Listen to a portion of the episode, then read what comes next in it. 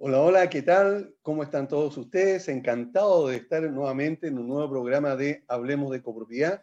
Bienvenidos a todos quienes nos están escuchando.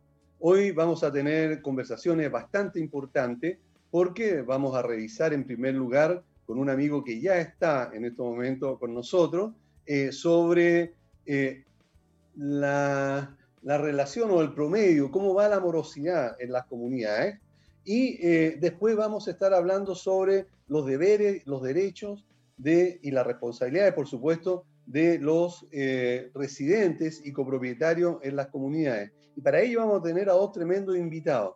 Pero antes de empezar con nuestro programa, debemos saludar a Valle Azul, empresa líder en limpieza y mantención de piscina. Deja en manos de profesionales la mantención de tu piscina en condominios y particulares. Para mayor información puede llamar o escribir al WhatsApp más 56 961 206 001. Valle Azul deja en nuestras manos el cuidado de tu piscina. Y por supuesto, tenemos también a ARMI, que es el estudio jurídico especialista en temas legales de condominio. Enfrenta las situaciones judiciales de copropiedad, laborales y civiles con quienes conocen a profundidad estos temas y saben cómo apoyar legalmente a las comunidades. ARMIS, soluciones legales para las comunidades. Y para contactarlos, puede hacerlo a través de www.armis.cl. CCS, Corredores de Seguro, cuenta con más de 20 años de experiencia asesorando y asegurando a las comunidades de edificios y condominios. CCS, Corredores de Seguro, brinda una atención personalizada y un exclusivo apoyo en la tramitación de los siniestros cuando estos ocurren. Contáctanos en www.segurosccs.cl o en el teléfono 228 338-715. AIS Certificadores es una empresa que se especializa en la inspección y certificación de equipos de transporte verticales, tales como ascensores, montacargas, escaleras mecánicas, etc. AIS Certificadores está inscrito en primera categoría de certificadores en el eh, Ministerio de Vivienda y Urbanismo. Para más información y contacto, visita la página www.aiscertificadores.cl. AIS certificadores, elevamos tu seguridad, ven y certifica con nosotros. Y bueno, y ahora sí, vamos a presentar, como estaba diciendo hace un rato atrás, a un amigo de la casa, porque a nuestro programa ha venido varias veces, como en general su empresa. Pedro Vega es gerente de marketing y venta de Edipro. ¿Cómo estás, Pedro? Encantado de tenerte nuevamente en el programa. Hola Aníbal, muy bien, estoy muy bien, muy agradecido de estar nuevamente en este gran programa de comunidades, el único en Chile, no sé, quizás de Latinoamérica, pero encantado de volver a participar, para hablar sobre esta importante misión de administrar y gestionar comunidades, que es aún más importante ahora ya que estamos 24/7 viviendo en la comunidad. Sí, pues, eso es muy importante. Bueno, te aclaro que nuestro programa empezó hace dos años y hemos liderado porque fuimos, yo creo que el segundo programa a nivel, digamos, eh, latinoamericano, ¿verdad? Y hoy eh, hay eh, más de seis programas como el nuestro, el otro era solamente por YouTube, ¿verdad? Y, en que se transmite muy similar. Incluso hay varios que tienen exactamente nuestro mismo nombre, ¿verdad? Pero somos amigos entre todos los quienes tenemos el programa, incluso para el aniversario, el, el 15 de, de octubre de este año, los tuvimos invitados también a cada uno de ellos en nuestro programa. Así que eh, tenemos la, ventaja de, haber sido los primeros que se nos ocurrió, digamos, esta idea de comunicar a, a, los, a los residentes y en general a todos los que están relacionados con la copropiedad, este programa para instruir precisamente y lograr que todos puedan entender qué es vivir en copropiedad. Lo primero que debo preguntarte, Pedro, para entrar en materia, y esto tiene una razón que después la voy a señalar. ¿Qué es y a qué se dedica Edipro? Bien. Bueno, como todos sabemos, todos los radioescuchas imagino también, vivir en comunidad es realmente un problema, sobre todo ahora que las comunidades se están haciendo cada vez más grandes y complejas. Nadie sabe cómo la plata, cómo se está gastando, la seguridad sea con papel y lápiz, y la relación a veces inexistente entre los distintos miembros es un desastre. Por eso que en Edipro queremos hacer que vivir en comunidad sea la mejor forma de vivir y para eso tenemos una plataforma que digitaliza toda la operación de la comunidad, tiene tres ejes principales, el financiero para automatizar y transparentar los gastos comunes, la seguridad donde hace que el control de acceso, de visita, encomienda, etcétera, sea todo digital y la vida en comunidad para que los copropietarios tengan toda la información de su comunidad al alcance de su mano. Ya, correcto. Ahora, ¿cuánto tiempo llevan ustedes en el mercado? Edipro eh, nació en abril del 2016. Ya ahí como año contra año nos hemos ido duplicando en cantidad de clientes. Eh, ya tenemos actualmente unas 650, un poquito más de comunidades que están usando Edipro todos los días para sacar sus gastos comunes, para anunciar noticias, para reunirse de manera online y básicamente hacer todos sus procesos de manera digital.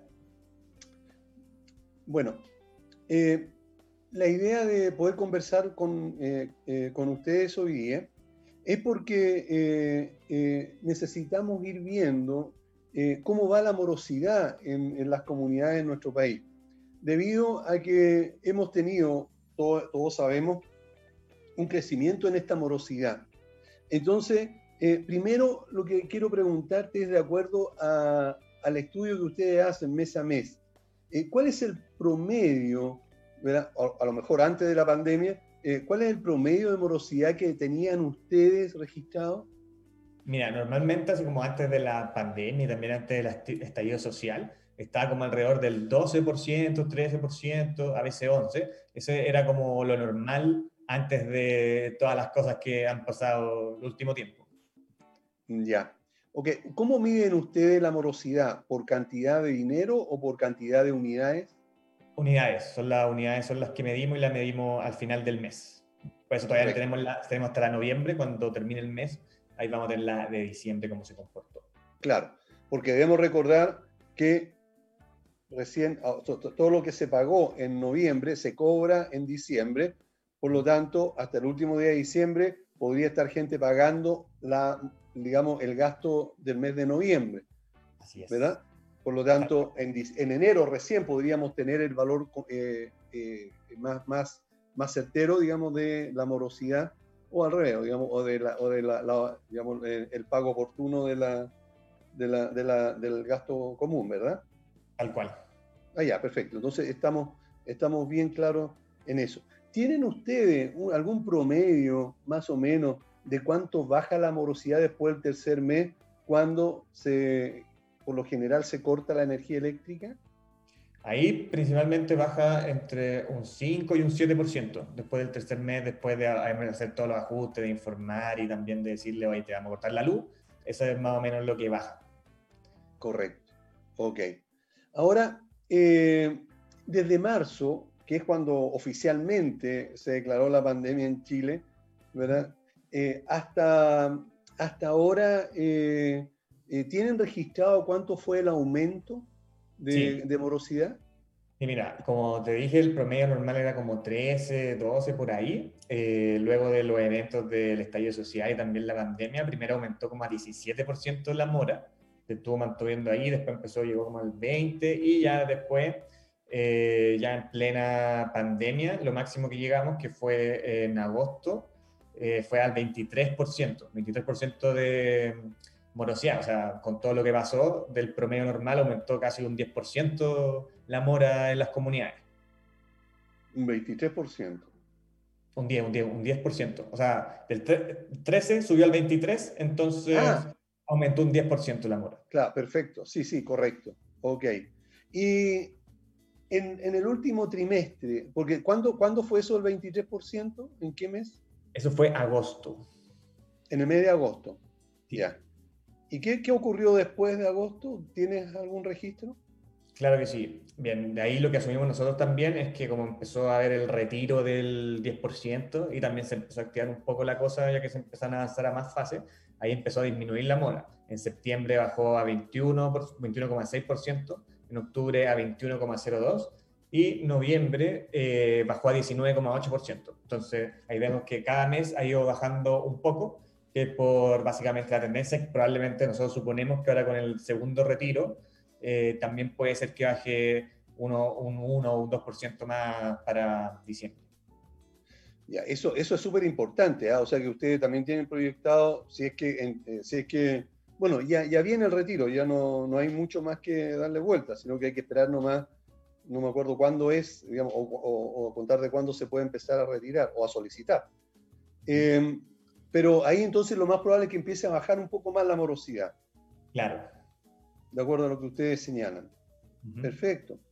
Ahora, eh, pasando eh, a otro tema, tú acabas de señalar al comienzo, en, tu introducción, digamos, eh, mira, justamente nos está diciendo Miguel, muchas gracias, que hoy comienza el proceso de retiro del 10%. Buenísimo. Así que muchas gracias por la información, Miguel. tú acabas de, de señalar, Pedro, que tenían una, una, bitácora donde se pueden, eh, se pueden eh, allí eh, ejecutar algunas cosas desde la conserjería.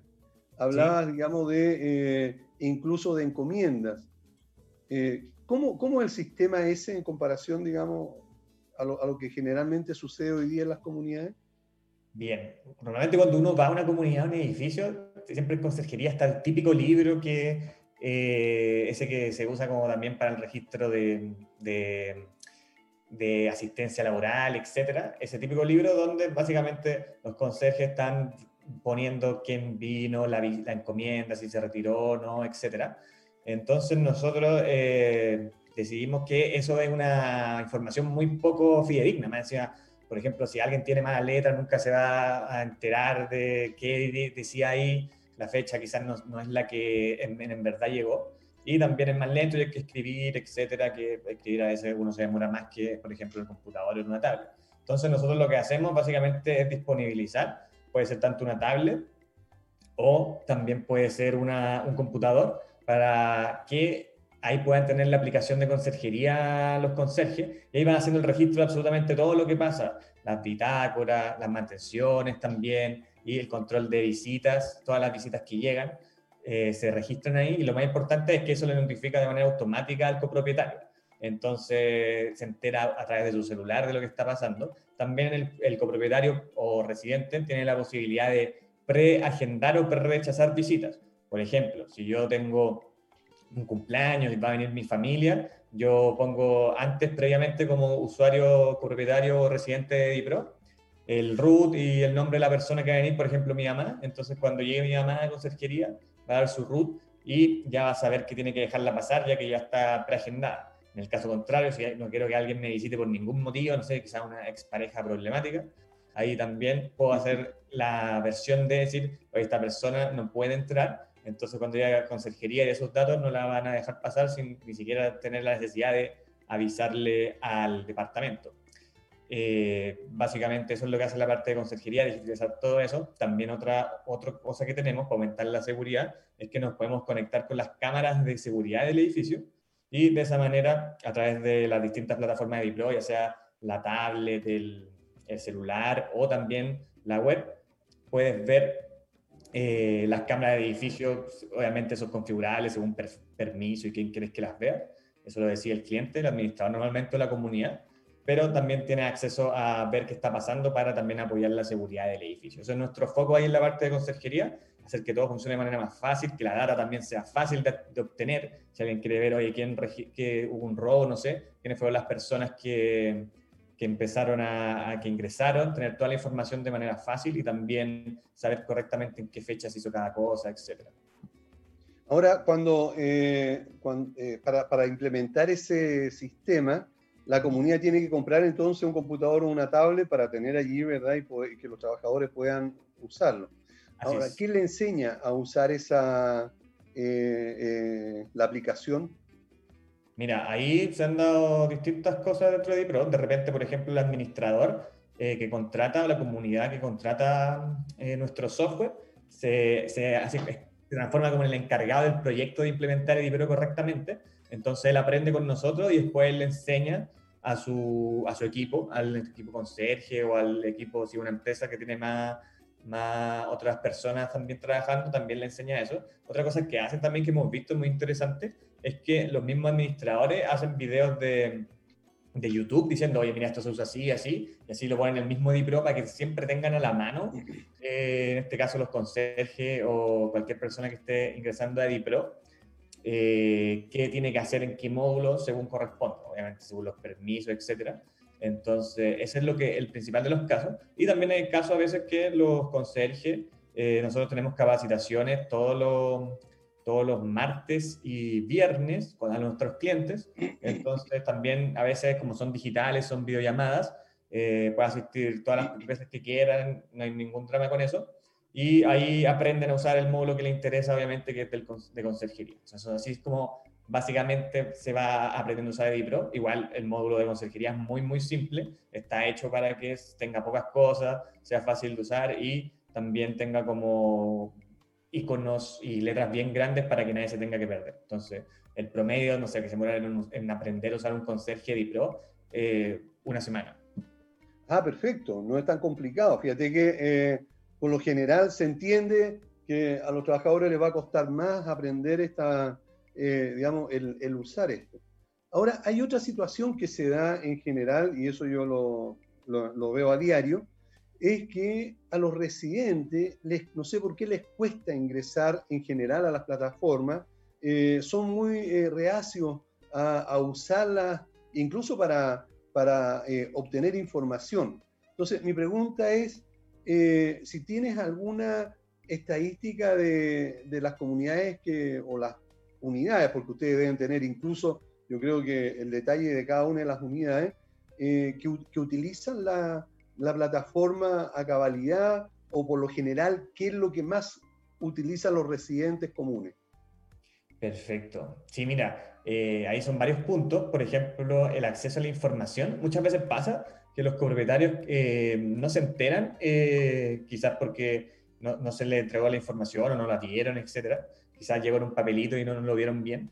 Eh, entonces, como que no se enteran que existen esas plataformas y que suele pasar, terminan llegando, por ejemplo, si saben que existe Edipro, a edipro.cl y ahí eh, lo que hicimos nosotros hace poco, para hacerle la vida un poquito más fácil a los propietarios, es poner como muchos botones de que si eres copropietario, eh, ingresa aquí, o si quieres pagar tu gasto común, ingresa aquí, etcétera, para hacérselo más fácil. Entonces eso ayudó a aumentar el uso de nuestra aplicación como en un 100%, o sea, ahora están usando el doble los propietarios de la que usaban antes.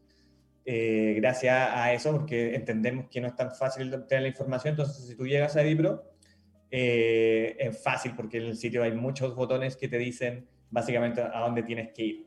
Otra cosa que también eh, hemos trabajado con algunos administradores para también hacer la vida un poco más fácil a, los a los propietarios, a los residentes, es poner material dentro del condominio en el, eh, como flyer, sticker dentro del ascensor para que puedan ingresar a Edipro desde ahí a través de un código QR. Eso también fue parte de la estrategia que usamos y ha ayudado a aumentar todo el, uso de la plataforma. Actualmente creo que la usan, no tengo el dato muy fresco, pero creo que son 70.000 usuarios por ahí. Eh, lo que más lo, lo que más usan básicamente es que se ingresan al, a ver el gasto común, obviamente, es lo primero que más les interesa, y también ver las noticias. Y en segunda instancia, ahora con la pandemia aumentó mucho, de hecho en un 330% si no me equivoco, eh, el uso del módulo de visita, encomienda, también el de votaciones online. Eso ha aumentado mucho, sobre todo por el tema de la pandemia que todo tiene que ser mucho más digital. Ok. Ahora, eh, esto se da, y nosotros lo vemos, como te digo, porque muchas veces eh, la información está en la plataforma, y eh, los residentes cuando tienen una consulta, en vez de, entrar a la, plataforma, quieren que se les mande por correo electrónico, él se la factura o, el documento que sea para, para él eh, mirarlo.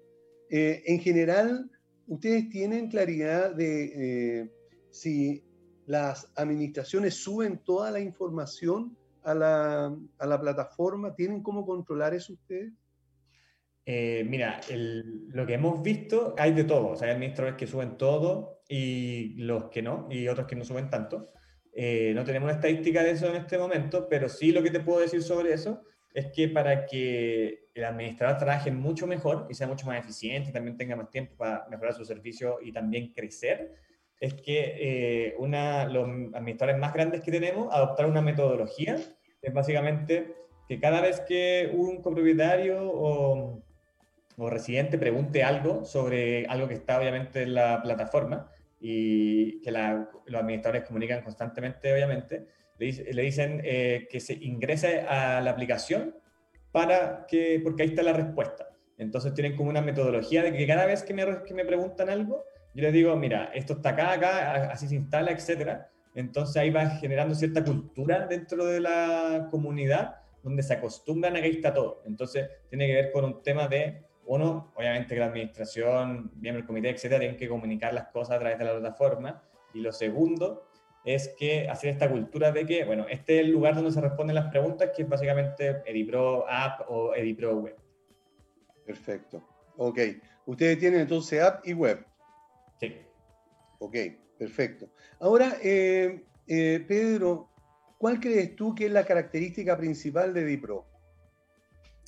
Eh, lo principal, yo creo que es como está todo en uno, porque básicamente nosotros agarramos todas las finanzas, toda la seguridad, también la vida en comunidad y nosotros, nuestro principal, como dije en el inicio, eh, misión es hacer que vivir en comunidad sea la mejor forma de vivir. Entonces, Edipro, con el todo en uno, está pensado en que las comunidades ahorren tiempo y dinero para que vivan tranquilas.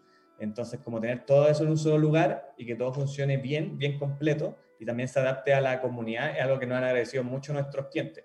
Eh, que no nos enfocamos solamente, por ejemplo, en la parte, no sé, de los gastos comunes, sino que todo en uno, está todo bien enfocado y de esa manera es como nos han elegido más de 650 comunidades y seguimos creciendo todos los meses. Perfecto. Ahora, en el caso, eh, en el caso eh, que alguien se quisiera comunicar con ustedes, ¿cómo lo hace? Eh, Súper fácil, puede meterse a dipro.cl, ahí hay muchos formularios para contactarnos, también pueden enviar un email a ventas.dipro.cl. Eh, también dentro del sitio sale nuestro número de teléfono fijo y también de WhatsApp básicamente hasta también pueden chatear, en el mismo, la misma web. Tenemos todos los canales disponibles para que ustedes se puedan comunicar con nosotros. Así que les recomiendo que si quieren hablar con nosotros, un correo a venta edipro.cl o edipro.cl y están todos los canales donde nos pueden contactar. Ya, me están preguntando por WhatsApp. La, em, ustedes atienden regiones también, evidentemente. Sí, todo. Nosotros somos un software, entonces estamos en todo Chile, también estamos en cuatro países distintos de Latinoamérica que tienen el mismo problema que los condominios acá en Chile. Entonces llegamos a todos lados. En el, eh, en el caso, me pregunta la misma persona, en el caso de la de, capacitación también eh, para, para, los administradores, ¿también se puede hacer online? Sí, todo, todo, todo. Todo online, nosotros hacemos todo online. Eh, por, siempre lo hemos hecho todo online, pero ahora es aún más necesario porque estamos en pandemia. Ahí cuando eres cliente, las capacitaciones son los martes y los viernes. ahí puedes ir a todas las veces que quieras. También lo importante, no solamente tienen la instancia de capacitación, tenemos base de conocimientos para autoayuda, y no solo eso, sino que tenemos un soporte que funciona 18/7 eh, vía chat, que tú en casi cualquier hora del día le puedes preguntar y cualquier día, a menos que sea un feriado renunciable, puedes hablar con ellos y ellos te guían para hacer todo lo que necesites en la plataforma. Perfecto, ok. Bueno, hemos estado con Pedro Vega, el gerente de marketing y venta de Dipro. Muchas gracias, Pedro, por haber estado con nosotros, por habernos contado esto tan importante que es que eh, estamos confirmando que ha bajado la morosidad en las comunidades a un, a un valor que es súper importante porque ese porcentaje, ¿verdad? Que era del 23% al mes pasado, que fue 18%, señalaste tú. ¿verdad? Consideramos de que es muy importante para el buen funcionamiento de las comunidades. Así que eh, esperamos tenerte pronto nuevamente con nosotros y, poder conversar sobre este u otro tema eh, relacionado con la copropiedad y sobre todo, digamos, con la facilidad que significa el tener el, eh, esta plataforma para ayudar no solo a la administradora que tenga una mejor, un mejor servicio y, y, poder, digamos, ejecutar las tareas de una manera más fácil, y, menos, y con menos errores, sino que además para los residentes. Y aquí también aprovechamos a hacer un llamado a los residentes a que utilicen sus plataformas. Todo está allí, es cosa que eh, ustedes empiecen a navegar para poder obtener la información. Y si no tienen eh, eh, una, plataforma, una un software, ya saben, Pedro Vega acaba de dar los datos de cómo poder acercarse a ellos y que los asesoren. Porque tengo entendido, Pedro, antes de despedirnos, que eh, si alguien eh, necesita ayuda para implementar el sistema, digamos, para, para eh, migrar, digamos, la, la, información desde un Excel al sistema de ustedes, ustedes también lo pueden asesorar en eso, ¿verdad? Sí, nosotros también tenemos, cuando ya se convierten en clientes, tenemos un proceso de, que llamamos onboarding, que dura tres meses y que básicamente de manera proactiva estamos comunicándonos con el nuevo cliente para ayudarlo a hacer sus cargas y que el sistema quede configurado para que pueda emitir su gasto común de la, la manera más rápida posible. Perfecto, ok. Bueno, Pedro, muchísimas gracias y nos estaríamos viendo creo que pronto. Muy bien, muchas gracias por la invitación, Aníbal. Un gusto haber participado. Eh, que estés muy bien y encantado de volver próximamente.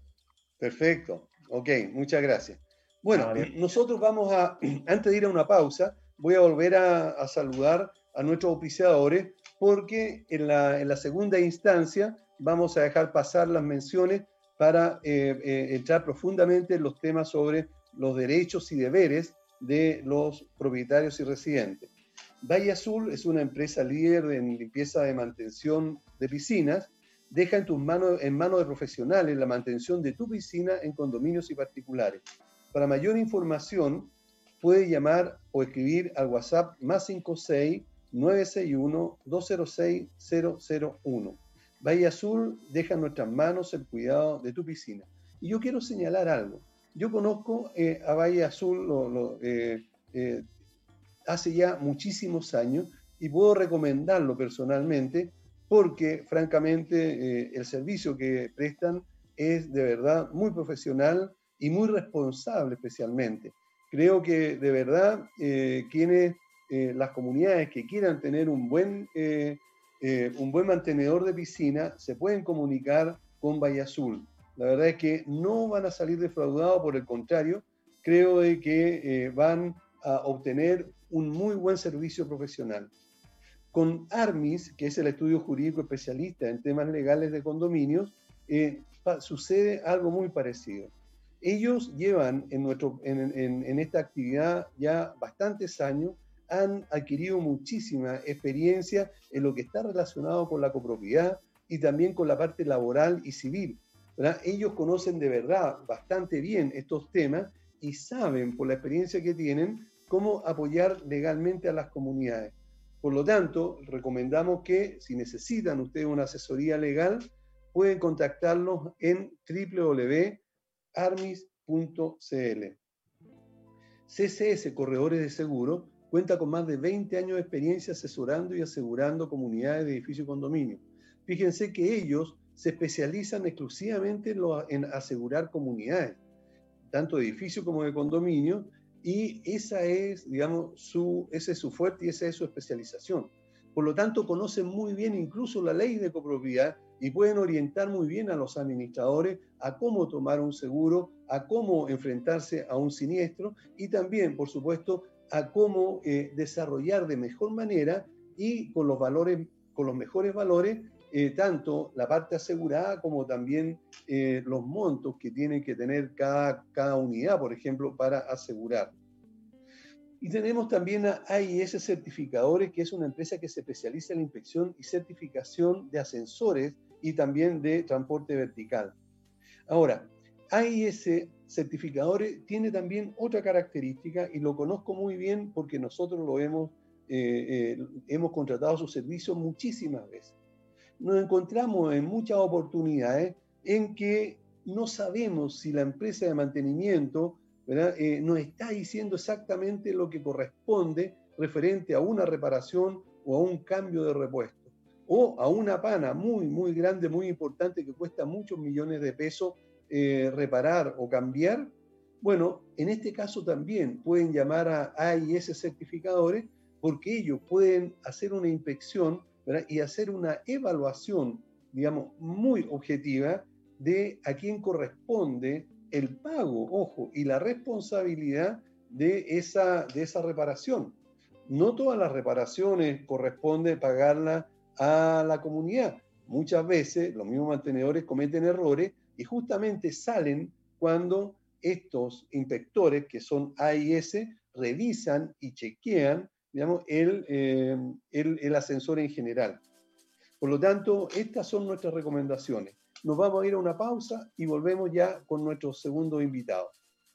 Bien, ya estamos de vuelta con el programa Hablemos de Copropiedad Y tal como les había comentado, vamos a analizar los derechos y las obligaciones de los copropietarios, pero también de los residentes en general. Y para ello tenemos a dos tremendos invitados muy potentes. Está José Manuel Figueroa y Marco Antonio Sepúlveda. Ambos son expertos en la ley de copropiedad. Ambos han escrito un libro sobre este tema, la copropiedad, y también los dos asesoran a administradores y comunidades. Y por supuesto que los dos han estado ya en reiteradas oportunidades en nuestro programa. ¿Cómo están, chicos? Gusto de saludarlos. Hola Aníbal, ¿cómo va? Con José Manuel ya no habíamos saludado, pero vuelvo a saludar al aire a José Manuel. Encantado, pues, encantado. Gracias Aníbal por la invitación, encantado de, compartir con Marco Antonio, lo conozco hace tantos años. Así es. Encantado de ir al programa aquí. Interesante y tratando de aclarar las dudas de, lo, de la gente que siempre, que siempre son muchas, ¿ah? y a pesar de que lo hemos conversado en más de alguna oportunidad, así todo quedan dudas, así todo no todos las entienden, así todo, ¿verdad? la gente eh, de por sí eh, eh, le cuesta aplicarlas incluso. Ahora, lo que queremos conversar, de verdad, está relacionado con primero las obligaciones que puedan tener los, eh, los, residentes y los propietarios, también los derechos. También es bueno que podamos revisar, si es que nos alcanza el tiempo, las prohibiciones que, que tienen los propietarios o los residentes y también las sanciones que pueden ser aplicadas por las comunidades a los infractores de esta em, de la ley o de la reglamentación en general. Y para ello podemos empezar con eh, las obligaciones, por ejemplo, que deben cumplir eh, los, eh, los residentes y los copropietarios. Y por supuesto que la primera de ellas es conocer y cumplir las disposiciones de la ley de copropiedad inmobiliaria y también de su reglamento. ¿Opinan ustedes lo mismo, que esa puede ser una de las principales? Bueno, Manuel, adelante. A ver, sin duda que el rayado de la cancha acá está dado por la ley de copropiedad, pues, la ley 17 y el reglamento de la ley, el decreto supremo 46 del MIMBU del año 98. Ese es el marco legal. A continuación está en cada condominio hay un reglamento de copropiedad, que es un requisito para que se pueda acoger al régimen de copropiedad que tenga un reglamento otorgado por escritura pública e inscrito.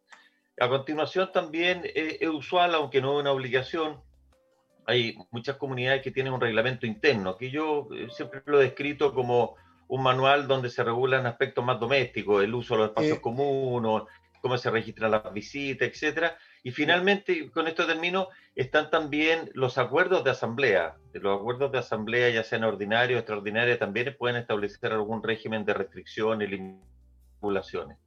Ya. En el caso, gracias José Manuel, en el caso eh, Marco Antonio, del reglamento de copropiedad y también del reglamento interno.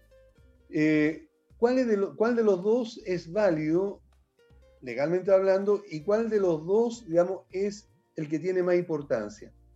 Bueno, lo que, está, lo que señaló José Manuel me parece que, que, lo explicó en ese orden, ¿no? Primero, eh, hay una jerarquía, hay una jerarquía, y en primer lugar está la ley, evidentemente, y antes de la ley la constitución, entre paréntesis, aun cuando a algunos parece que no les gusta respetarla en este país, pero está en el primer lugar y está vigente, aprovecho decir que está plenamente vigente, eh, la ley de copropiedad y luego el reglamento. El reglamento eh, es el gran rayado de cancha, ¿no? Que emana ah, de la autonomía de la voluntad, en definitiva, ¿no? Y que puede ser modificado, alterado, etcétera, por los propios copropietarios, ¿no? y luego el reglamento o los reglamentos internos, porque a veces hay más de un reglamento, se van dictando reglamentos para cada cosa en particular. ¿ah?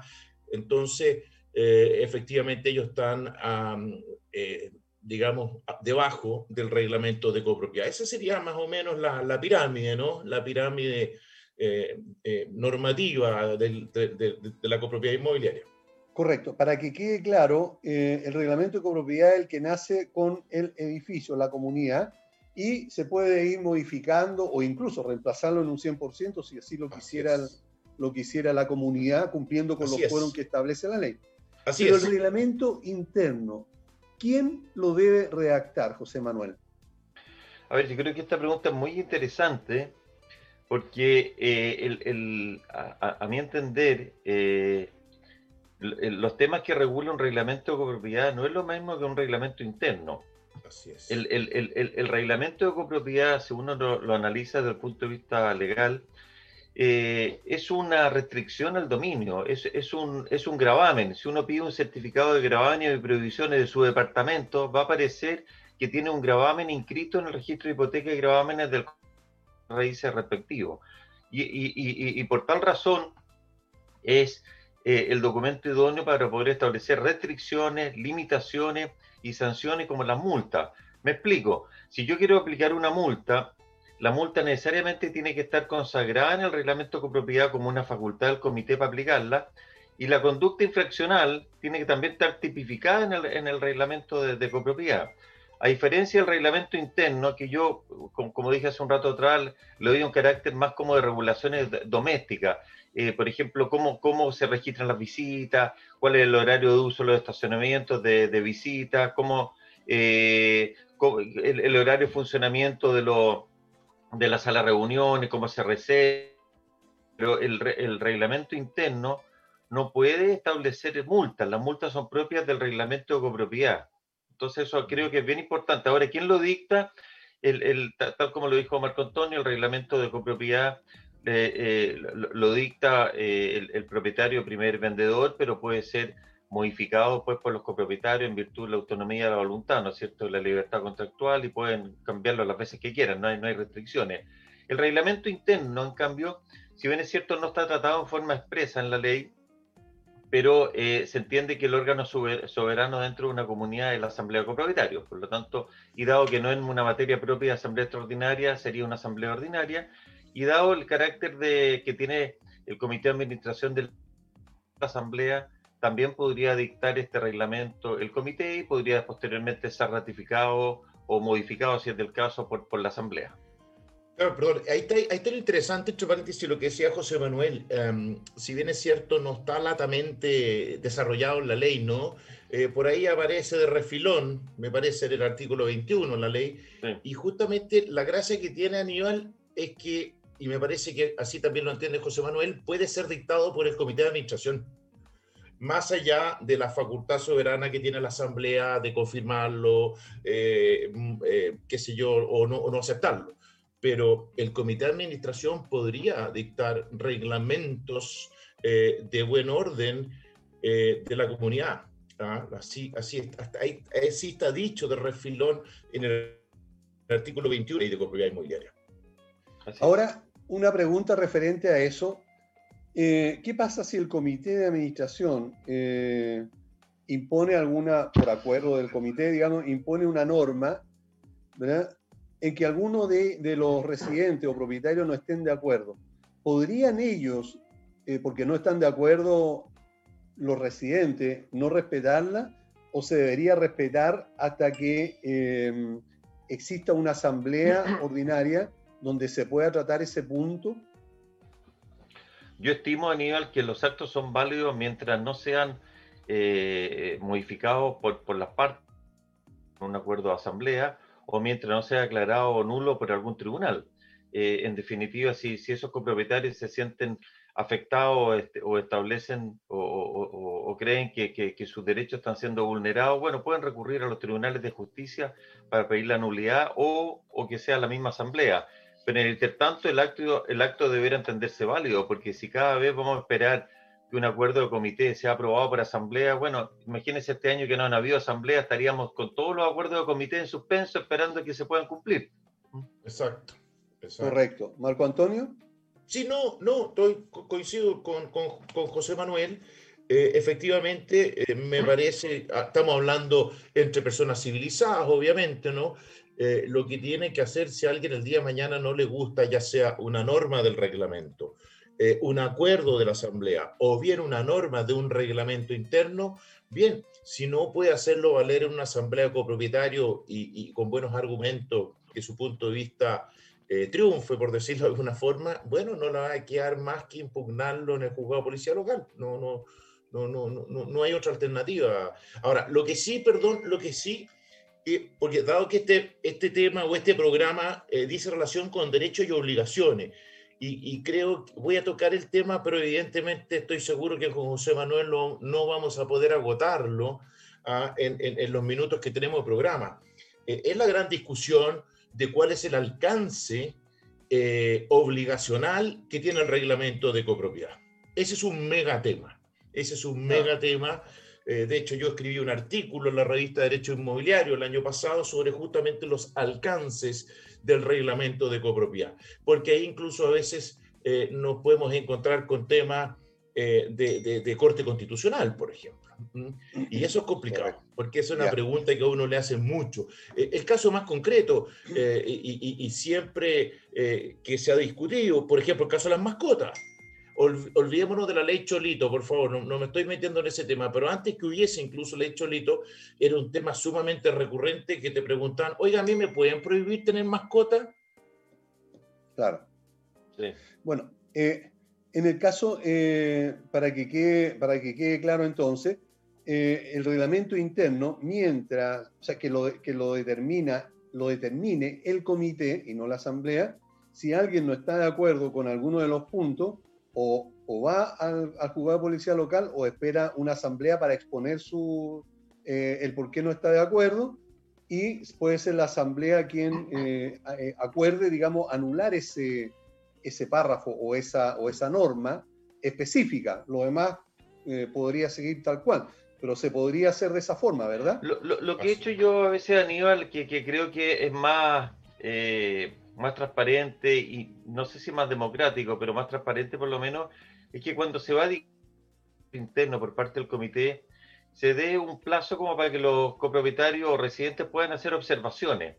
E incluso tienen un periodo de marcha blanca, qué sé yo, 30 días o 60 días, porque sin duda que hay cosas que quizás quedaron mal escritas, no quedaron bien claras. O sea, yo creo que el primer revisor deberá ser el comité frente a la inquietud de algún residente. Ahora, si en definitiva eso no prospera, bueno, te, podrá eh, o solicitarle a la Asamblea que, que, modifique esa norma o esas normas, o bien al, al, al, al juzgado policial local que, declare la nulidad del, de la norma. Perfecto. Gracias. Otra obligación que tiene el propietario, no así el residente, es asistir a las asambleas, sean extraordinarias o extraordinarias, porque dice la ley que es una obligación. Pero ¿qué tan obligado, o sea, qué tanto se puede obligar a un copropietario a asistir a esta asamblea? Bueno, yo conozco reglamentos, no sé qué opina José Manuel, pero conozco reglamentos incluso donde se establece la posibilidad de aplicarle multas a, aquellos copropietarios que incumplen. Ojo, es una obligación, ¿ah? no, no, no, es un deber. Eh, un deber no es sinónimo de obligación. Obligación es algo mucho más potente en el derecho que un simple deber, ¿no? Eh, no sé, José Manuel, ¿qué opinas tú? Pero, pero yo incluso he visto situaciones donde a la gente se le cita eh, bajo, bajo, digamos, eh, bajo este premio, ¿no? Sí, mira, me declaro que soy autor de alguno de esos reglamentos, que en su momento les puse alguna multa y después con los años he aprendido que era mejor sacársela porque se empezaron a producir fuera de tema administrativo, que era bastante complicado a quién cobrarle, no cobrarle la multa, se, se, se, crearon de repente algunas situaciones bastante injustas. Por ejemplo, el moroso, que no tenía derecho a participar en la asamblea, si no iba a la asamblea no se le aplicaba una multa. Sin embargo, el que estaba al día en el pago de los gastos comunes y no iba a la asamblea le aplicaban una multa. Después resultaba, por que un copropietario daba poder a un tercero para que, lo, para, que lo representara y el tercero no iba. Bueno, ¿a quién le cursaba al final la multa? ¿Al, al, al, al, al, al mandante o al...? Sí, sí, claro. Entonces, se crearon muchas situaciones eh, complicadas, mucho reclamo y todo, y, yo ya no soy partidario de establecerlo. Si bien es cierto, yo creo que legalmente podría ser válido, pero creo que es poco práctico. Yo creo que la sanción más importante en esto es que los acuerdos que se adopten en esa asamblea eh, son plenamente obligatorios para todos los copropietarios, hayan o no hayan asistido a la asamblea. Yo creo que eso es lo más potente. Si yo no voy a una asamblea y se toma un acuerdo, bueno, el acuerdo me obliga, igual.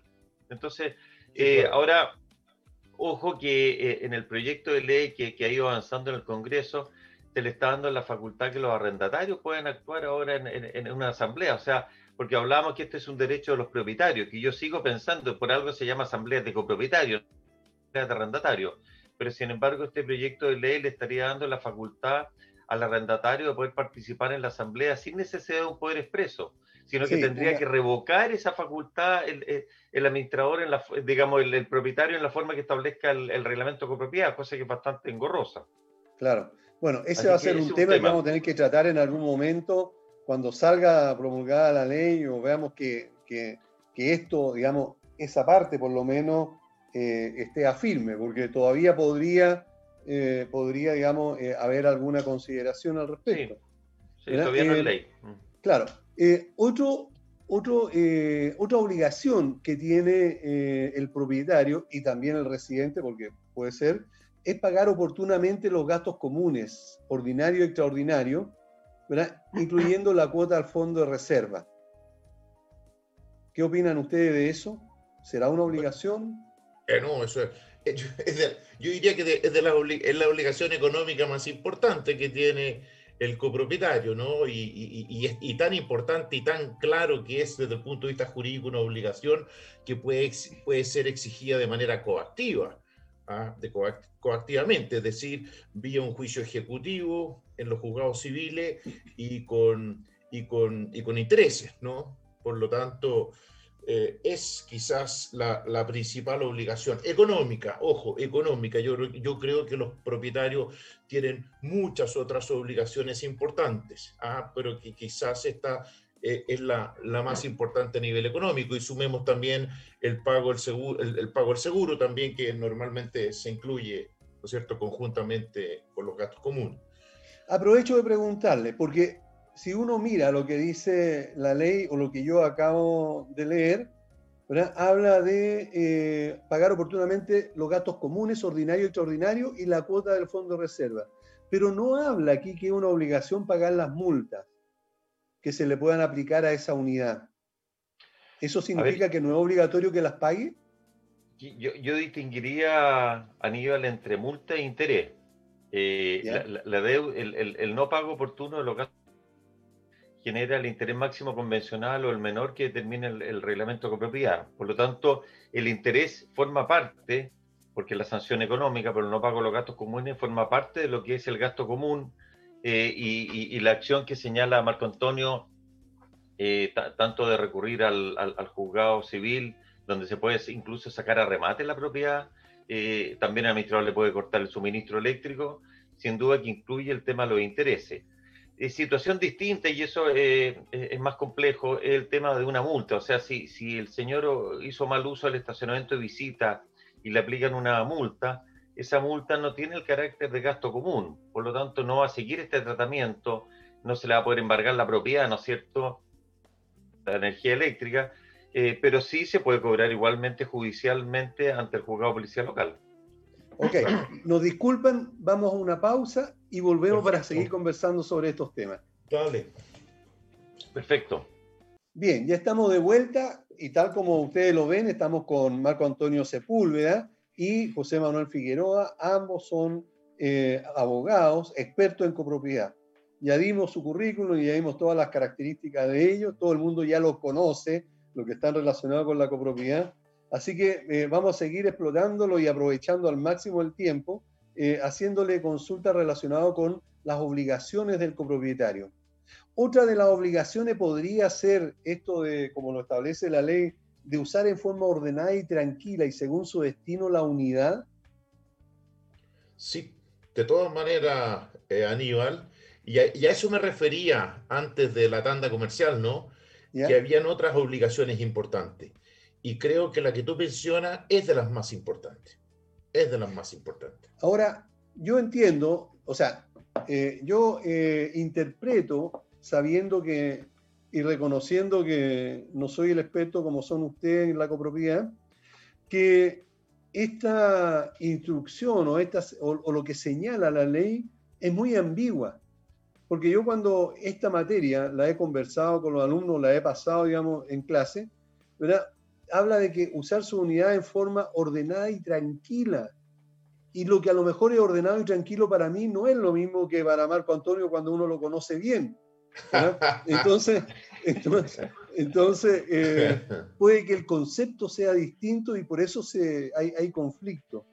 lo eh, que pasa, eh, Aníbal, si bien es cierto que el, artículo 32 señala eso al principio de la, de la, frase, pero después dice que no podrá hacerse servir la unidad, se refiere a otro objeto que lo estableció en el reglamento con propiedad. Y después viene con varias conductas que están prohibidas, que no se pueden ejecutar actos de tranquilidad de los copropietarios, comprometa la seguridad, la salubridad o la habitabilidad, no se pueden provocar ruidos molestos, ni almacenar eh, eh, en las unidades eh, materias que puedan dañar a otras unidades.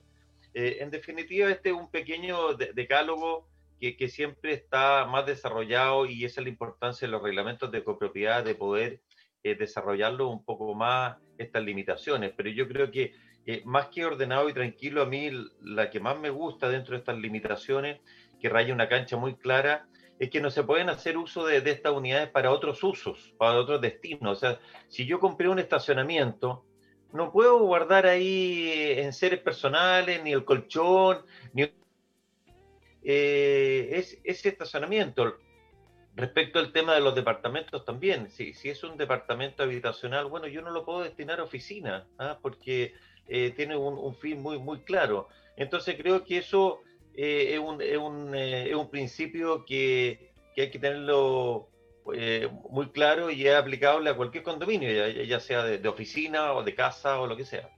Ok, pero Marco Antonio, sí. en este caso preciso, cuando me hablan de ordenado y tranquilo, y yo quiero insistir en este punto porque hay mucho problema, eh, eh, quiero interpretar lo siguiente. A lo mejor con mi familia somos bulliciosos porque hablamos demasiado fuerte, porque damos portazo, no, digamos, no porque estemos peleando, sino que porque somos descuidados y metemos a veces mucho o gritamos mucho porque somos buenos para hablar fuerte, Y eso va provocando que cuando salimos al pasillo, ¿verdad? Para tomar el ascensor estamos gritando, estamos hablando, pero eso de alguna manera también puede eh, perturbar a otras personas, digamos, que, que viven eh, arriba o abajo, ¿verdad? Con los portazos o con los ruidos, movimiento de muebles o movimiento de, de, gente dentro de, la, de la unidad. Por lo tanto, alguien podría pensar de que esa persona no es tranquila, como lo, lo puedo ser yo, por ejemplo.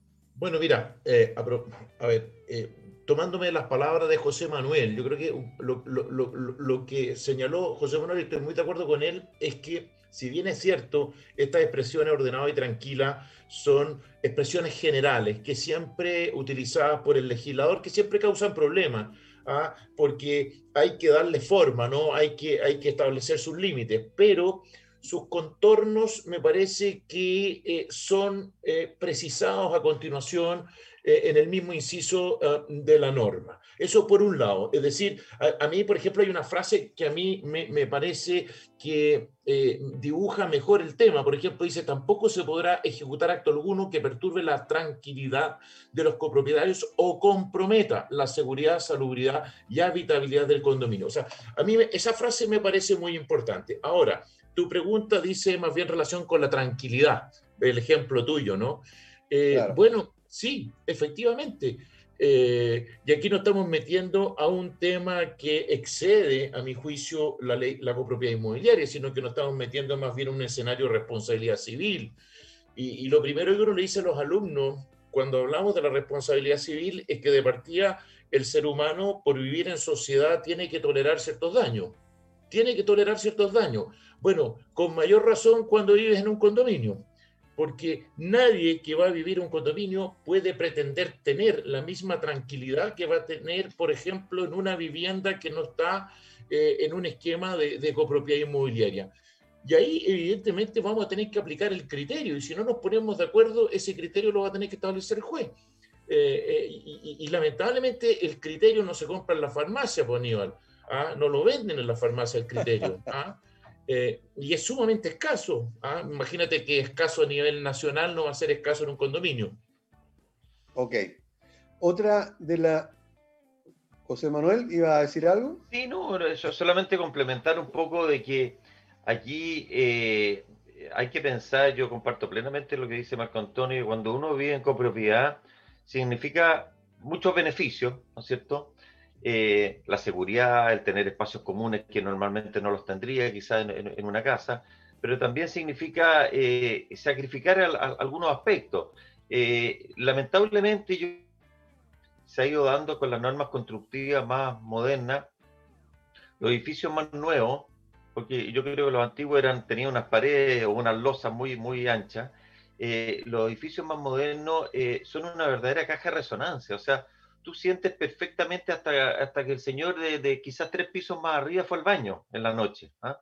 Entonces, eh, ¿para qué decir las mujeres que ocupan tacos, ocupan bota y se le ha ocurrido, porque antiguamente los departamentos tenían alfombra y ahora ya no tienen alfombra por, por un tema de, de, salud, ¿no es cierto? Y, ponen el porcelanato, ponen el, el parqué, bueno, y se escucha todo, se escucha cuando la persona camina por arriba. Entonces, bueno, eso significa también respetarse y, y, ahí también temas, eh, eh, límites de repente me ha tocado a mí, cuando se transforma en un conflicto entre dos vecinos, porque hasta qué punto el tema es, es, general, porque lo que decías tú, Aníbal, claro, si hay, hay una familia que es ruidosa y se pone eh, a gritar o se pone eh, a, conversar en la terraza hasta alta hora de la noche. Claro, si eso molesta a varios vecinos, yo creo que pasa a ser un tema común. Pero si es un problema entre dos vecinos exclusivamente porque ocupan los zapatos con, con taco la señora, ¿no es cierto? O se dedica a mover muebles en la noche, ¿eso hasta qué punto es un problema de la comunidad o es un problema, un conflicto entre dos vecinos? Yo creo que eso también hay que, hay que aclararlo porque de repente se le pide al administrador que intervenga en situaciones de este tipo y resulta que fiesta, no llegó carabinero y nada, solamente la, la, la, la, señora movió un mueble en la noche y el de abajo tenía un sueño tan sensible que despertó. Eso se da también. Sí, Eso, es para nuestro cada día. Ah, ahora, sobre, todo, sobre todo que esto se incrementó, José Manuel y Aníbal, con el tema de la pandemia, porque la gente empezó a hacer home office, en el fondo teletrabajo, y, y, evidentemente, claro, ruidos que nosotros no sentíamos porque estábamos, por ejemplo, en la oficina antiguamente, eh, y, sabemos además que hay horarios para hacer más y menos ruido. Entonces hoy día, ¿qué es lo que sucedió? Que coincidió que el horario donde se permite mayores ruido es justamente el horario donde algunos estaban trabajando.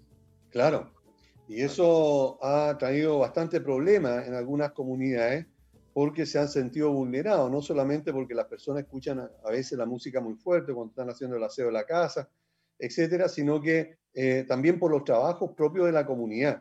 Nosotros tuvimos varios, varios, varios reclamos, por ejemplo, cuando iba el jardinero y cortaba el pasto, ¿verdad? Con esa maquinita que suena, ¿verdad? Y, claro, porque perturbaba a alguien que estaba en una conferencia o que estaba hablando por teléfono, o estaba concentrado. Pero, y además la gente cada vez está menos tolerante.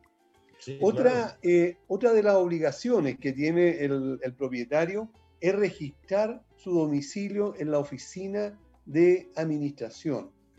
Eh, y ojo que aquí hay una situación porque eh, dice que es obligación del, propietario registrar, es decir, él tiene que dar eh, los datos y no el administrador andar detrás de él para que le otorgue los datos y cuando se encuentra con él, él le dice que sus datos son privados, por lo tanto no los va a compartir.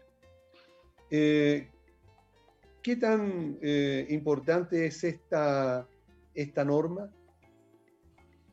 Bueno, es importante porque eso está relacionado con una obligación sí que tiene la administradora, que es la nómina de copropietario. Ah, por lo tanto, ahí hay responsabilidades compartidas, o, más que responsabilidades, obligaciones compartidas. Claro. Eh, claro, ahora es una, es una nómina bastante escueta, ¿no? Porque eh, esa nómina exige al administrador, evidentemente, tener el nombre del copropietario, ¿ah?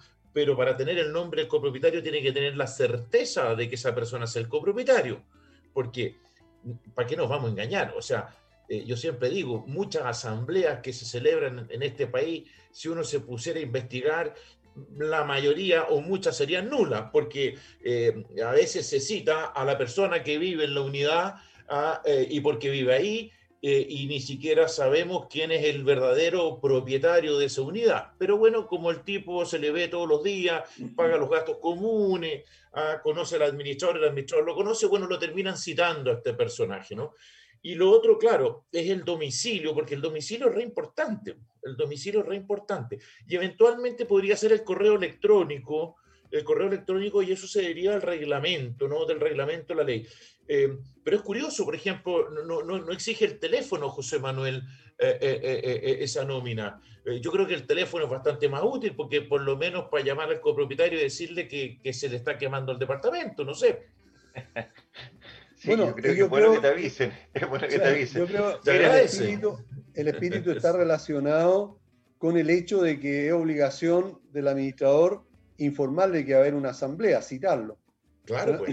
Yo creo que es por eso que, podría ser, pero... Yo quiero, yo quiero ir un poco más allá, Aníbal, que eh, Marco Antonio en cierta medida lo, dijo. Si bien es cierto, hay una obligación del propietario de registrar sus su datos en la administración, por, a su vez existe la obligación del administrador de tener un registro actualizado de los propietarios, pero hay una norma que está en el reglamento de la ley, el decreto 46 del MIMBU, y el artículo 12, el inciso final, que yo creo que no se cumple o muy pocos condominios lo cumplen, que es la obligación del adquirente, o sea, un nuevo propietario que ha comprado tiene que exhibirle o entregarle, dice, al, administrador una copia de la escritura por la cual ha adquirido o, bien la inscripción de dominio.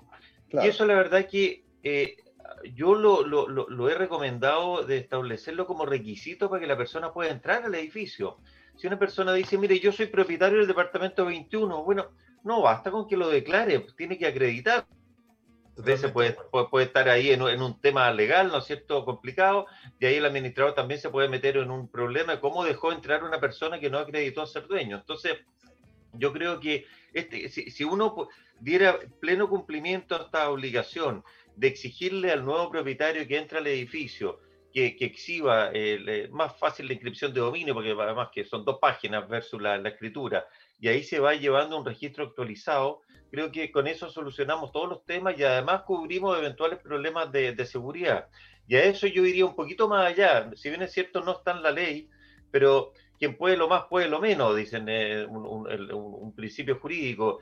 Eh, le aplicaría lo mismo a un arrendatario, o sea, una persona que entre a un edificio tiene que si entra en calidad de propietario, que acompañe la inscripción de dominio. Si entra en la calidad de arrendatario, tiene que exhibir también el contrato de, arriendo o bien el propietario informar que ha arrendado el departamento. Es lo mínimo que uno puede hacer, creo yo.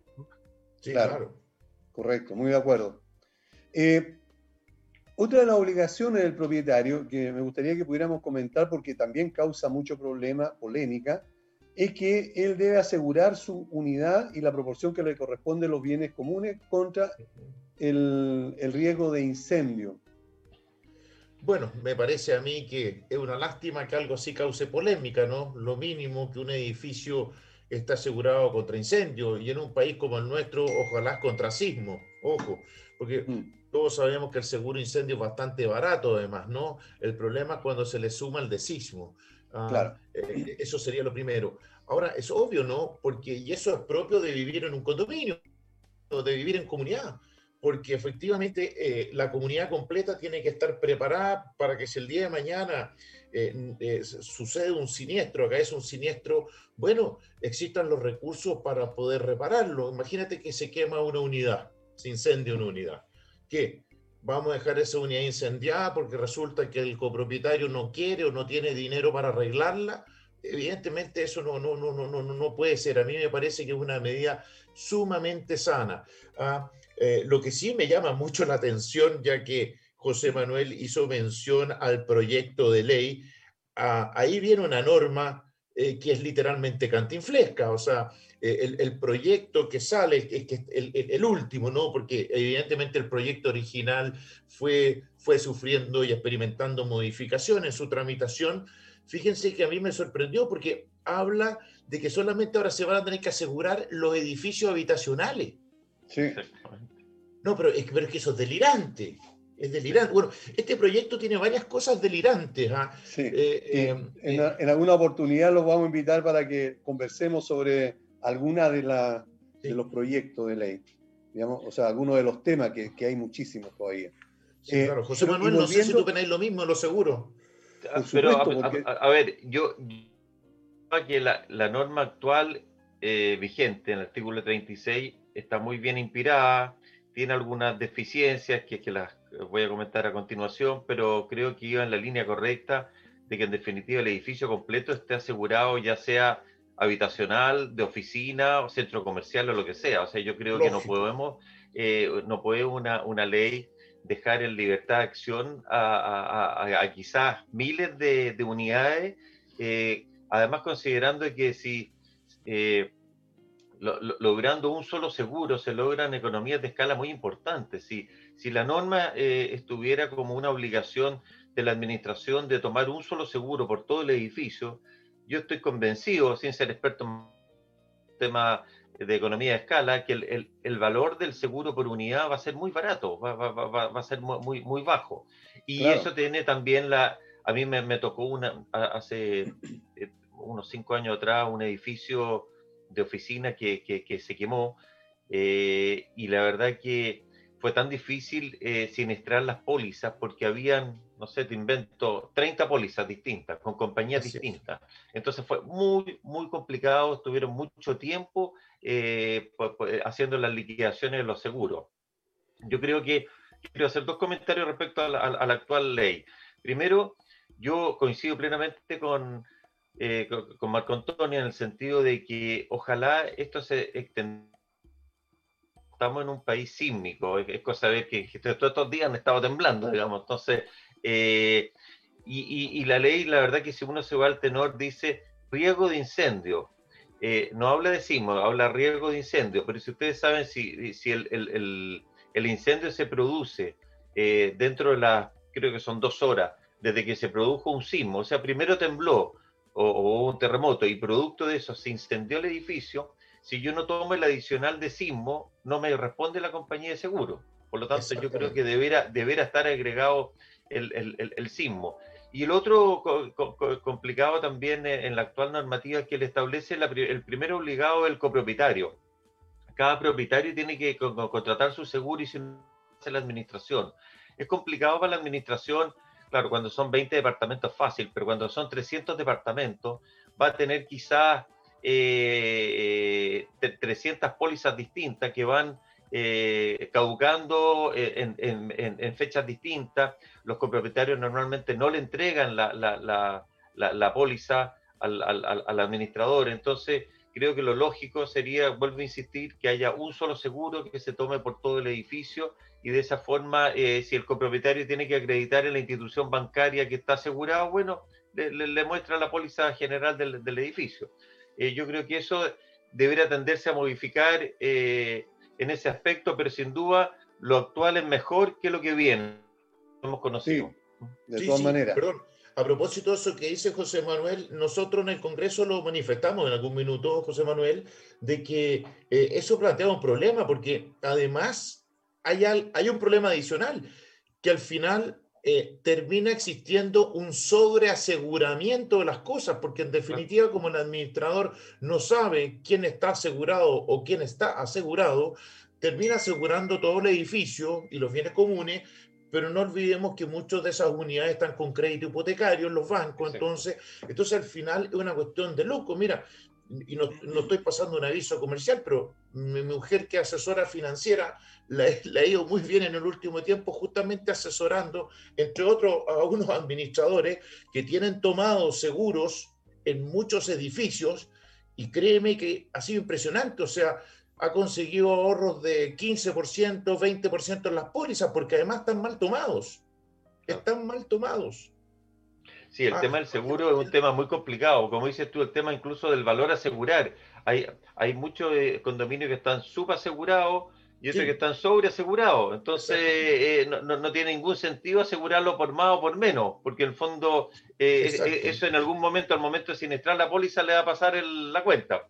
Claro, porque es solamente el costo de reposición, ¿no? Y por eso es que uno tiene que en esto, yo algo que aprendí a propósito del aviso comercial que pasé, es que justamente uno tiene que estar muy bien asesorado en esto, porque el administrador tampoco sabe.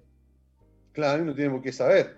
no tiene por qué debe tener la noción, pero, pero de ahí, digamos, muchas veces lo que pasa es que se mandan, yo sé de muchos administradores, ¿verdad? que antes de vencer el, seguro, la póliza, se manda una nota pidiendo eh, las renovaciones de los seguros de, la, de, las unidades y se les da un plazo. Y aquí viene, por eso yo hablaba al comienzo de la polémica o de los problemas, porque eh, muchos no lo mandan a tiempo y el administrador debe entonces tomar ese seguro y, eh, y una vez que lo haya tomado, a los meses después empiezan a llegar o alguien se da cuenta de que le están cobrando el seguro siendo que tiene otro y empieza la polémica por cuál tiene que dejar.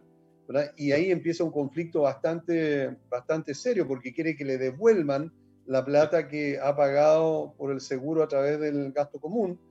Y eh, por otro lado, la administración digamos, ha estado pagando ese seguro oportunamente, por lo tanto ya es plata digamos, que, que gastó por no el, el residente, el propietario, haber eh, oportunamente enviado la, eh, la, documentación. Porque, ojo, las pólizas son anuales, por lo tanto, todos los años debiese el, el propietario enviar su póliza o un certificado de cobertura de la compañía indicando, digamos, que tiene una póliza vigente. ¿eh? Por lo tanto, eso se da siempre. ¿Hay algún otro, algún otro derecho del propietario, de qué es lo que estamos conversando, que ustedes consideren que puede ser también relevante? Bueno, yo, yo creo... Perdón, eh, la obligación estamos hablando. Sí, bueno, otra obligación que, porque hablamos de las unidades, ¿no? Otra obligación muy importante es la utilización de los bienes comunes como corresponde, en definitiva, ¿no? Eh, eso, eso es muy importante porque eh, en muchos condominios eh, se producen serios conflictos, a veces por el mal uso o por el uso indebido ¿no? de, bienes comunes. Y la ley en ese sentido es extraordinariamente clara, señala que justamente a los bienes comunes se les puede dar el destino que esté señalado en el reglamento de copropiedad, o bien, que esta es una expresión que a mí me, gusta mucho, conforme al destino natural, ¿no?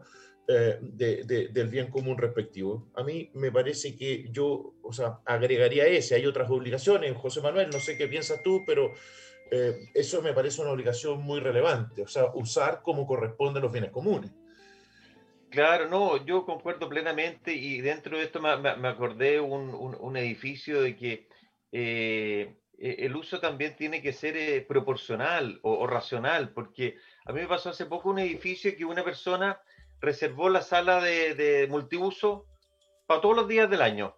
Lo puso desde el primer día hasta el final y dijo, mire, yo todos los días, lunes, miércoles y viernes y martes y jueves, qué sé yo, de, de, de, 10 a 12. Me parece que eso también está privándole el derecho al resto de los copropietarios.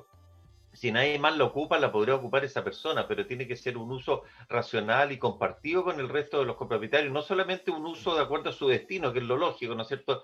Sí, sí pero, pero además un uso eh, racional y, pasa también mucho, ese también es un tema, eh, el, compartir estos espacios con gente que no son del edificio. ¿Puede un, propietario, un residente invitar a alguien a, la piscina o, puede hacer eventos? ¿Qué tipo de eventos? ¿Puede hacerlo en las salas de, multiuso? Etcétera. Todo eso tiene que estar eh, regulado o deberá estar regulado ya sea en el reglamento de propiedad o en el reglamento interno. No, evidentemente, o sea, eh, eh, su, expresión lo dice, un bien común, en consecuencia, tiene que siempre recordarse el legítimo uso de los demás comuneros, por decirlo de alguna forma, ¿no? Eso es muy, muy relevante. Debemos irnos a otra pausa y volvemos inmediatamente. Bueno, bueno. Vamos, vamos. Bien, ya estamos de vuelta con el programa Hablemos de Copropiedad y tal como ustedes han estado escuchando, estamos con dos expertos en copropiedad, como es Marco Antonio Sepúlveda y también eh, José Manuel Figueroa. Y antes de continuar, debo señalar que Valle Azul es la empresa líder en, en limpieza y mantención de piscinas. Deja en manos de profesionales la mantención de tu piscina en condominios y particulares. Para mayor información puedes llamar o escribir al WhatsApp más 56961 206 001 Valle Azul deja en nuestras manos el cuidado de tu piscina. CCS, Corredores de Seguro, cuenta con más de 20 años de experiencia asesorando y asegurando a las comunidades de edificios y condominios. CCS, Corredores de Seguro, brinda una atención personalizada y un exclusivo apoyo en la tramitación de los siniestros cuando estos ocurren. Contáctanos en www.segurosccs o al teléfono 228-338-715. AIS Certificadores es una empresa que se especializa en la inspección y certificación de equipos de transporte vertical, tales como ascensores, montacargas, escaleras mecánicas. AIS Certificadores está inscrito en primera categoría de certificadores en el Ministerio de Vivienda y Urbanismo. Para más información y contacto visita la página www.aiscertificadores.cl. Bueno, eh, Marco Antonio y José Manuel, eh, ¿algún otro eh, ejemplo de las obligaciones que tiene el copropietario o el residente? José Manuel quería aportar una. Sí, mira, hay, hay, una que creo que es muy importante y, normalmente se le trata de traspasar esa responsabilidad a la administración que tiene cada propietario o residente de mantener y reparar su bien. ¿Esto qué significa? De que si hay una deficiencia en, su bien, pues, el, típico ejemplo, el tema de las filtraciones, si hay un desperfecto en su, en, su unidad, llámese porque eh, hay, hay, un problema de sello de latina, eh, rotura de flexible, eh, ¿para qué decir el tema del gas también, ¿no es cierto? puede haber eh, deficiencias también en las instalaciones de, gas. Entonces, todo lo que son las mantenciones y reparaciones de la unidad es una obligación que tiene el, propietario, y si el propietario lo tiene dado en arriendo, sería del, arrendatario. Finalmente, el, propietario es el responsable frente a la, a la comunidad. Y el tema que lo que estaba recién explicando el tema de las filtraciones. Yo creo que debe ser de los conflictos más eh, típicos en las comunidades cuando hay una filtración entre dos departamentos. Y aquí me extiendo dos minutos nomás para explicar cuál es mi, opinión frente a una filtración eh, que, afecta a otra unidad. Lo, lo, fundamental aquí es determinar cuál es el origen de la filtración, si este corresponde a un desperfecto o deterioro de un bien propio o corresponde a un defecto o deterioro de un bien común como podría ser una descarga de alcantarillado o, una matriz de, agua potable. Eh, eso eh, creo que es de los temas, de los conflictos más eh, típicos que se dan en las comunidades y tratándose de una descarga o una matriz le corresponde a la comunidad, pero en, el resto de los casos le corresponde a ese propietario hacer la mantención y reparación correspondiente. Aprovecho de, de consultarte, eh, José Manuel, entonces, ya que eh, tocaste ese tema, si el, departamento de arriba me está filtrando por alguna de las causas Y, no deja entrar, y dice el, ese, ese eh, residente del piso de arriba que debe ser la, comunidad la que solucione el problema, siendo que no se sabe exactamente cuál es la causa, y no deja entrar a nadie, ¿cuál sería la, la, la, situación o qué puede hacer esa persona afectada? Bueno, que, lo que pasa, yo creo que tú estás poniendo eh, dos, dos eh, eh, condiciones o, o, dos situaciones. Si no te dejan entrar, la verdad que es súper difícil poder dar una solución ni, ni jurídica ni, ni, ni, técnica, porque en definitiva significa siempre ver y examinar cuál es el origen de la filtración si no te dejan ni siquiera entrar al departamento, habría que recurrir entonces al juez de policía local para que el juez ordene poder eh, entrar a la unidad, lo primero. Ahora, fíjate, perdón, perdón, quiero interrumpir ahí, perdona José Manuel, pero yo me la jugaría, a pesar que no, no, soy de los abogados que considero que no hay que abusar de él, pero si la situación es un poco compleja o urgente, yo creo que amerita un recurso de protección. Creo que amerita un recurso de protección. Si la situación es urgente, y, si, si, una situación compleja y si la unidad está desocupada, se podría aplicar el, el, el, inciso final ahí del artículo 36 que permite eh, eh, entrar, a la fuerza, digamos, por, por, caso de inundaciones, filtraciones, emanaciones de gas u otros desperfectos. Ahora, eh, volviendo a un escenario más, más corriente, digamos, yo creo que siempre hay que agotar la instancia del seguro, porque muchas veces son roturas de cañería las que se producen. Entonces, la gracia del seguro eh, es que va a hacer el informe, va, va, va, va, a elaborar una liquidación. Ahí va, a decir si queda cubierto o no con la póliza, pero la gracia del seguro es que va a ser la pega completa en el sentido que va a determinar el origen de la filtración, si proviene de un desperfecto o de un bien común.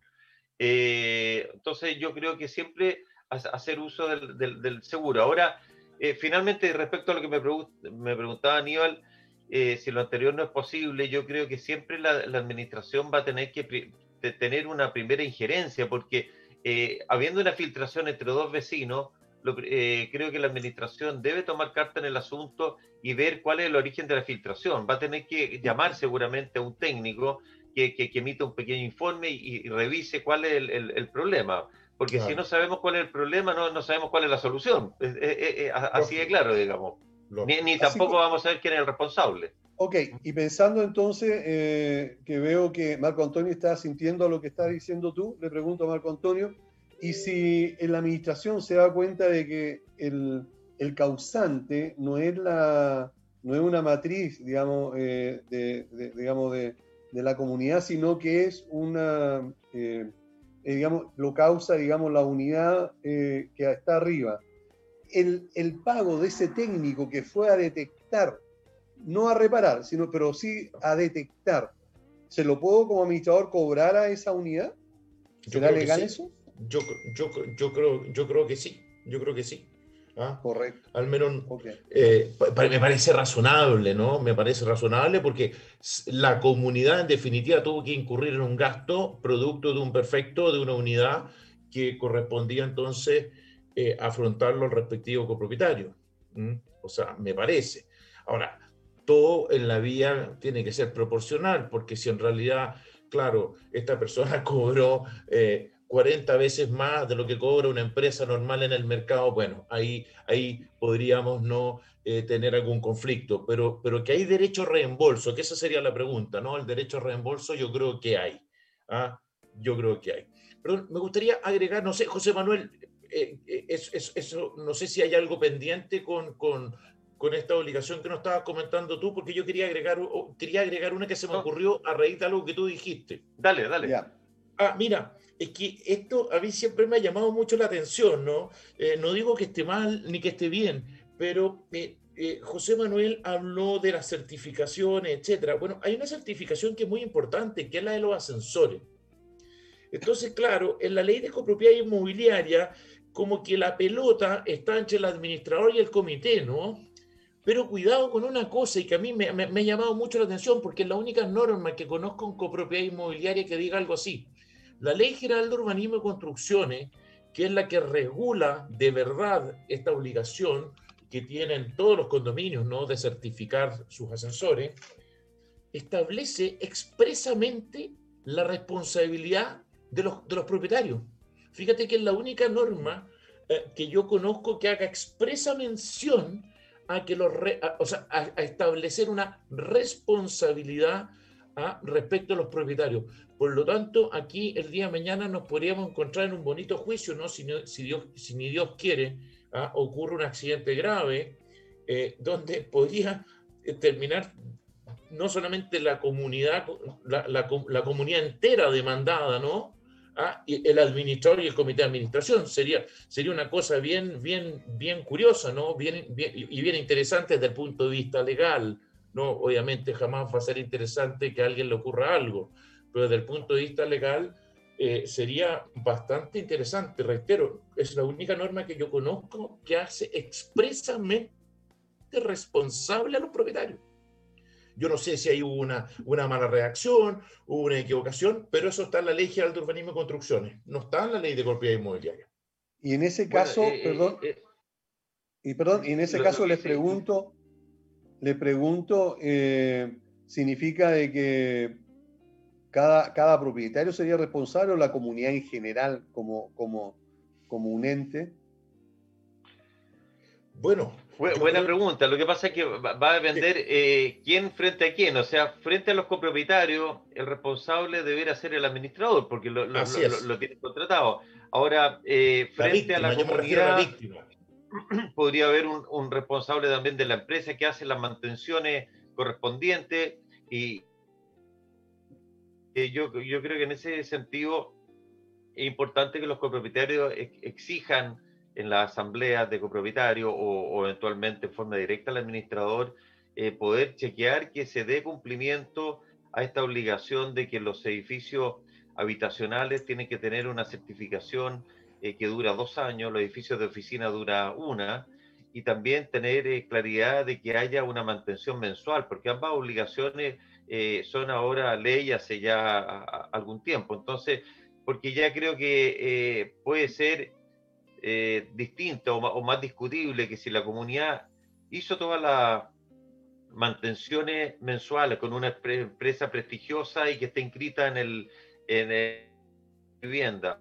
Eh, se, hacían también las certificaciones el tiempo que disponía la ley. Igualmente se produce un accidente. Bueno, yo creo que seguramente ahí ya dependerá eh, de un informe técnico para que lo, lo establezca, pero es distinto a lo que voy yo, que la comunidad ha tomado las precauciones, ha tomado las mantenciones y ha contratado las certificaciones versus una que no lo ha hecho, ¿no es cierto? Entonces ahí hay, un control o una fiscalización que pueden hacer los mismos copropietarios de exigirle al administrador que le acredite que esto se ha hecho. Por supuesto, ¿no? De todas maneras, porque claro, en, la hipótesis que se pone la ley es la contraria, de que no se hicieron las mantenciones, no se hizo la certificación, etcétera, etcétera, etcétera. Evidentemente, si eh, la comunidad respectiva ha cumplido con todo aquello que exige la ley, bueno, ahí ya se hace bastante cuesta arriba encontrar responsabilidad al interior de esa comunidad, ya sea respecto a los propietarios, el comité o el mismo administrador. Como bien dice José Manuel, podrá ser que la empresa certificadora o mantenedora hizo mal la pega. Eso es otra cosa, ¿no? Ah, Ahí, ahí digamos, eh, no habría responsabilidad por parte de la comunidad si la empresa de mantenimiento no hizo bien su trabajo o eh, falsificó alguna información o no, no, no hizo las mantenciones como eh, debiera, regularmente como debieran hacerlo.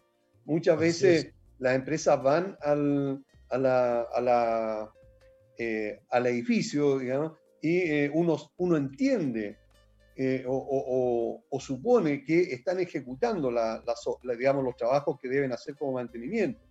Pero cuando han ido otros certificadores, por ejemplo, algún inspector que uno quiera llevar para, para, para justamente eh, poder eh, revisar, nos damos cuenta de que añadieron dos cables o dos cosas con un alambrito, ¿verdad? O que hicieron un puente, digamos, eléctrico, digamos, con un cable que está por fuera, y todo eso, evidentemente, que puede provocar algún daño serio a, la copropiedad. Mira, mira, eh, Aníbal, perdona, eh, yo incluso te puedo decir que la situación es peor. Eh, por experiencia profesional, incluso nosotros hemos tenido que enfrentar algunos juicios de esta naturaleza en la, en la oficina. y hemos tenido que hablar con, con expertos, a mantenedores, certificadores, eh, incluso uno de ellos es profesor de la Universidad Federico Santa María, ¿no? de la Facultad de Construcción, es uno de los grandes especialistas que hay en la materia, es una, eh, eh, voz muy autorizada, ha estado en el Congreso también cuando se han discutido leyes en relación justamente a toda esta normativa de ascensores. Y, lo que él me contaba es que en Chile no hay capacidad para mantener y certificar todos los ascensores. Eh, y que las certificaciones y las mantenciones, perdón, que eso es lo más preocupante, más que las certificaciones, las mantenciones, eh, muchas veces no pueden realizarse como debiese. Dicho de otra forma, y en resumen, yo después de conocer todas estas cosas, cada vez que me subo un ascensor me persigno. ¿ah? Y, o bien cuando la distancia es corta, trato de subir por la escalera. ¿Vieron lo que te estoy diciendo? Claro. Bueno, eso puede pasar. Y ahí entonces hay que revisar bien. Y es por eso que yo les comentaba al comienzo a los auditores del programa la importancia de los certificadores de ascensores y eh, recomendaba a AIS, que es de confianza y que también es oficiador del programa. Bueno, estamos ya casi terminando eh, el programa, estamos eh, con el tiempo bastante ajustadito. quiero darle la palabra a cada uno de ustedes para que hagan alguna recomendación a los residentes, a los propietarios en general, en cuanto al cumplimiento de las obligaciones que cada uno de, los que somos copropietarios tenemos. Marco Antonio. Bueno, brevemente. La verdad que uno piensa, ¿quién soy yo para dar recomendaciones al resto de al resto de las personas cómo debe vivir, pero la verdad las cosas que eh, la vida sería mucho más grata, no solamente en sociedad, sino al interior ah, de los condominios, si todos hiciéramos el esfuerzo de, comportarnos de la mejor forma posible, ¿no? Entendiendo, comprendiendo, tal como decía José Manuel, los beneficios que por un lado trae el vivir eh, dentro de un condominio, pero también tener muy claro que cuando uno decide vivir en comunidad, uno sacrifica eh, ciertos intereses individuales eh, en favor, digamos, del resto de quienes viven con nosotros o junto a nosotros y nuestras familias. Y bueno, y agradecer a Aníbal por la invitación y sobre todo a, a tus auditores. Bien, pues, muchas gracias, Marco Antonio. José Manuel. Bueno, algo parecido a lo que dice Marco Antonio, que yo creo que eh, especialmente ahora en la época de pandemia, eh, sin duda que la convivencia y el cumplimiento o incumplimiento de las normas de la comunidad pasa a ser un tema relevante. Porque claro, cuando una persona llega a alojar, ocupa en la mañana, eh, hay poco roce, ¿no es cierto? Pero cuando la persona tiene que pasar eh, semanas y meses quizás en, su departamento, eh, sin duda que el nivel de tolerancia es menor, pero yo creo que el nivel de tolerancia, si, va de la mano con el cumplimiento de, las normas, que recomienda incluso la, autoridad, tantas veces que me toca a mí ver que, hay gente que ni siquiera ocupa la mascarilla en los ascensores ni en los espacios eh, comunes. Entonces yo creo que cumplir la norma, creo que sin duda es mucho mejor que no hacerlo. Y dentro de eso, no, es por, hacernos propaganda nosotros los, abogados, pero creo que eh, a mí me ha tocado ver muchas comunidades que tienen serios riesgos eh, de, tener problemas de asesoría. O sea, uno, ve unos contratos mal redactados, de repente ni siquiera tienen contratos laborales los, empleados. Eh, ¿Para qué decir el tema de las actas de asamblea, que, que ni siquiera los bancos se los aprueban los poderes? Entonces yo creo que contar con una asesoría legal hay que, hay que mirarlo como una inversión y no como, como un gasto. Así es, muy importante. Sí. Muy importante. A propósito, eh, antes, antes de despedirnos, ya que tocaste un tema, eh, José Manuel, que no puedo dejarlo pasar. Tú mencionaste que veías en algunas comunidades cómo la gente dentro, de, en los ascensores especialmente, eh, andan sin mascarilla. ¿Qué pasa si tú le has advertido bueno, y que no reaccione como el tipo que agredió a ese conserje, que tú le has advertido a alguien que, eh, debe utilizar la, la, mascarilla dentro de los pasillos o dentro, de la, eh, dentro de, del ascensor y continúa no utilizándolo. ¿Qué acción puede tomar la comunidad en contra de, ese infractor? Que no solamente está eh, infraccionando, digamos, o, o incumpliendo una norma que puede tener la comunidad, sino que también la autoridad sanitaria. Yo creo, Aníbal, que ahí hay, que distinguir eh, cuál es la conducta de ese eh, residente. Puede ser que efectivamente se le quedó la mascarilla en el auto y, vi el perdón correspondiente y, es la única vez que lo, que, lo hace, ¿no es cierto? Ver su otro, que es, su forma de, actuar e incluso con cierta prepotencia. Eh, finalmente, él fiscaliza estos actos en la autoridad, en este caso el Ministerio de Salud. Entonces yo creo perfectamente, mi recomendación sería mandarle una carta a, ese residente infractor y advirtiéndole que, si es sorprendido una vez más, se harán las denuncias correspondientes al Ministerio de, Salud, porque la, obligación del uso de la mascarilla, eh, la regla general es que uno tiene que andar con mascarilla. La excepción son contados con los dedos de la mano y, y, están los protocolos correspondientes y se han dado a conocer, pero si uno anda por espacios comunes o anda en la vía pública, tiene que andar con la mascarilla. Incluso, bueno, verán el episodio del, presidente de la República, por andar sin mascarilla se autodenunció estando en una playa que parece que estaba relativamente solo. Entonces, eh, finalmente eh, se le puede denunciar a... Y bueno, el Ministerio de Salud le va a aplicar una multa que, que, que, que lo va a pensar dos veces volver a actuar de esa forma. Perfecto, ok, ya nos quedó clarísimo. Muchas gracias por la participación de José Manuel Figueroa y también de Marco Antonio Sepúlveda estamos ya que, tenemos que ir urgentemente. Por lo tanto, nos vemos el próximo jueves, como siempre, a las 11. Que estén todos muy bien. Nos vemos. adiós, Aníbal. Adiós, José Hasta luego, Hasta luego, Hasta luego. Hasta luego. Gracias. Adiós.